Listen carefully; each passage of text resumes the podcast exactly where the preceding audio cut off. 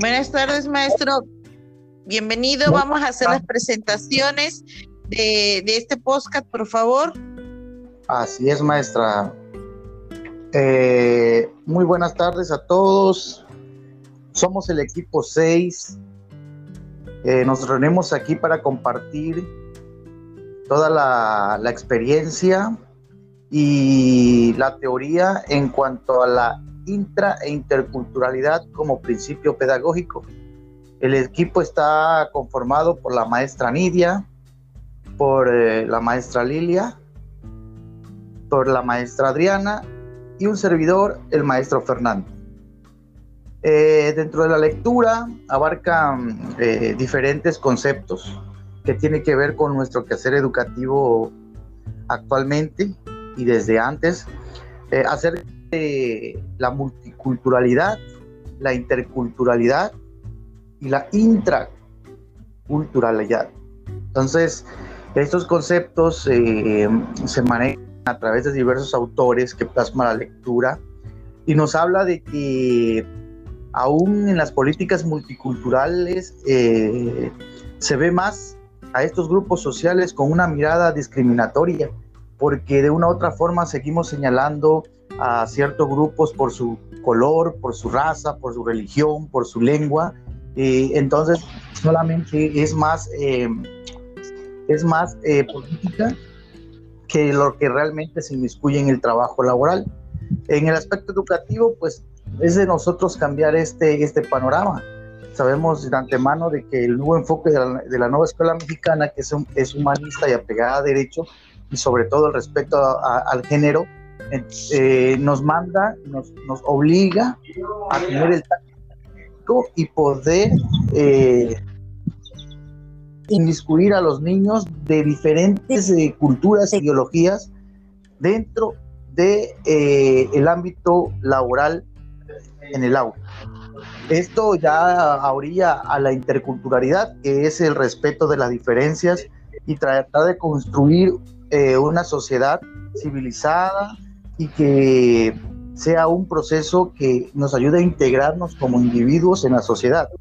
Por su parte, ya en la intraculturalidad es cuando podríamos decir que nos apropiamos de estos dos conceptos anteriores y entonces con toda libertad podemos compartir nuestras propias ideas e ideologías, las podemos compartir eh, con otros miembros de la sociedad siempre y cuando aceptemos también las ideologías de las otras personas. Y en el aspecto laboral sabemos que nos encontramos con situaciones no solo con los niños, sino con los padres de familia en el diario quehacer educativo. Continúe, maestra. Así es, maestra Niña. Estoy de acuerdo, muy de acuerdo con usted, maestro. Además, como docentes, vivimos constantes cambios en nuestra práctica docente. Utilizamos términos nuevos como diversidad cultural, multiculturalidad, interculturalidad, Dichos términos están asociados a la inclusión, a la equidad, a la empatía, que surgen de las necesidades sociales. Actualmente, la prioridad educativa es la atención a la diversidad y precisamente la educación intercultural se encarga de eso, basándose en el respeto a las personas, a su diversidad cultural, a fomentar la convivencia y valores.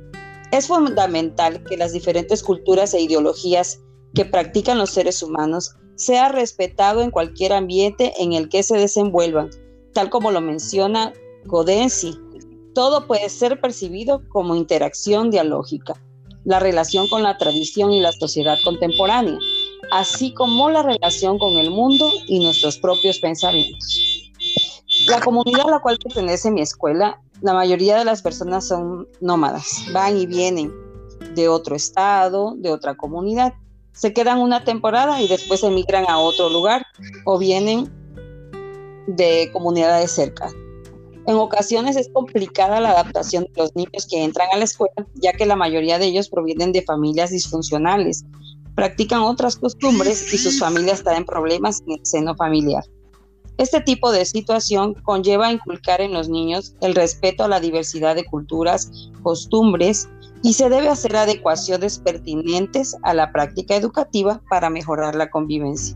Finalmente, con la interculturalidad se pretende mejorar la calidad de la educación básica. Ello implica realizar cambios desde la perspectiva de la reforma educativa. Se debe analizar y valorar el proceso educativo, la práctica educativa en los centros escolares desde el punto de vista de la interculturalidad.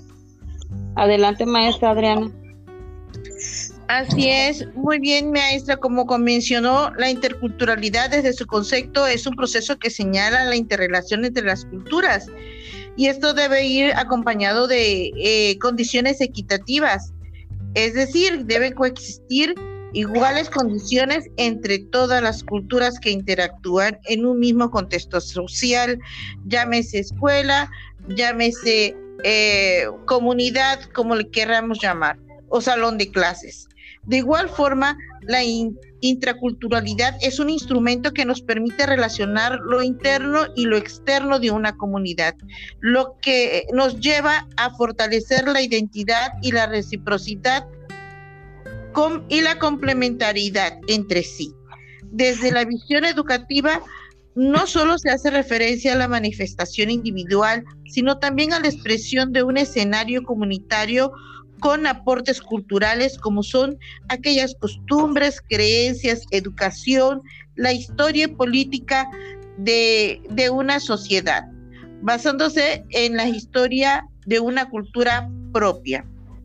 De igual forma, Mazorco afirma que el surgimiento de la interculturalidad es en lo académico y en lo económico es un llamado al desenvolvimiento de la propia identidad en equilibrio estableciendo respeto por otras culturas.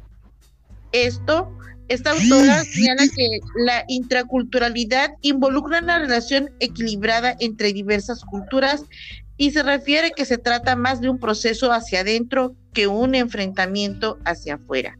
Como docentes, me lleva a una reflexión de mi propia práctica, de mi actuar ante toda esta situación atípica que estamos pasando. Y como mi propia identidad y determinación y esfuerzo influyen en mis alumnos y en la relación de comunicación que he establecido con todos los padres de familia para poder establecer aquellas estrategias de trabajo que nos lleven a la finalidad de que el alumno no solo realice las actividades escolares, sino que se apropie de ese conocimiento y pueda emplearlo en su diario vivir. Sin lugar a dudas, valores como el respeto, la empatía, han sido fundamentales durante todo este proceso. El respeto con uno mismo, con nuestros ideales, nos permite ser diferentes y respetar las condiciones diferentes del otro es conjugar las condiciones de igualdad, entendimiento y comprensión en una relación permanente de todos los actores de la educación, aceptando las diferencias de cada uno y el respeto por el que tenemos enfrente. Es mi opinión de todo este trabajo que hemos estado viniendo haciendo. Considero también muy importante establecer que sin los valores no podemos avanzar. Adelante, maestra Lilia. Desde fundamentos pedagógicos, críticos y propios, la evidencia que nos muestra la diversidad de la propia realidad y con ello el proceso de enseñanza y aprendizaje se convierte en asunto que incumbe a toda la comunidad escolar, como no fue el, lo que pasamos o lo que estuvimos viviendo hace prácticamente un año con todo lo, de la pandemia que se nos vino. Y así pudimos ver que surgen los padres como aliados en la tarea educativa con la delegación de nuestra realidad personal. Cabe aclarar que no del todo, ¿verdad? Ya que a cada docente, cuando la tarea de enseñar y educar se asume responsablemente, es necesario entonces tener presente se debe dedicar el momento para planificar las actividades del día. Por ejemplo, en cómo interesar a los niños, cómo mantener la atención en la educación, cómo lograr que se comprendan los conceptos, lograr avanzar en, el desarrollo de alguna habilidad. ¿Qué hacen los niños más atrasados? Y lo que tienen alguna necesidad educativa especial. ¿Qué hacer con ellos? El maestro debe conocer la meta que sus alumnos tienen que alcanzar y conocer bien, sobre todo, ¿verdad? A los niños con los que va a trabajar, teniendo bien presente de qué grado son esos niños. Desde saber cuáles son sus antecedentes cómo es el medio social, cultural, económico donde se desenvuelve, qué oportunidades le brinda dicho contexto y sus limitaciones, su capacidad de acuerdo a la edad, es decir, lo que le es posible y lo que no, ya decía yo, de acuerdo a su edad y al grado. ¿Y cuáles son las hipótesis que han elaborado por sí mismos del mundo que los rodea? Donde el docente se apoyará para tomar la decisión necesaria de seleccionar, organizar y adecuar los contenidos del programa escolar en base a las características de sus alumnos. Aquí ya estamos hablando de la planeación didáctica y que a su vez debe ser modificada cuando la realidad del grupo así lo demande. Es toda mi participación. Excelentes de vista, compañeras. Agradezco la participación de todas y desde nuestras trincheras sigamos creando oportunidades para todos nuestros alumnos. Fue la participación del equipo 6. Gracias.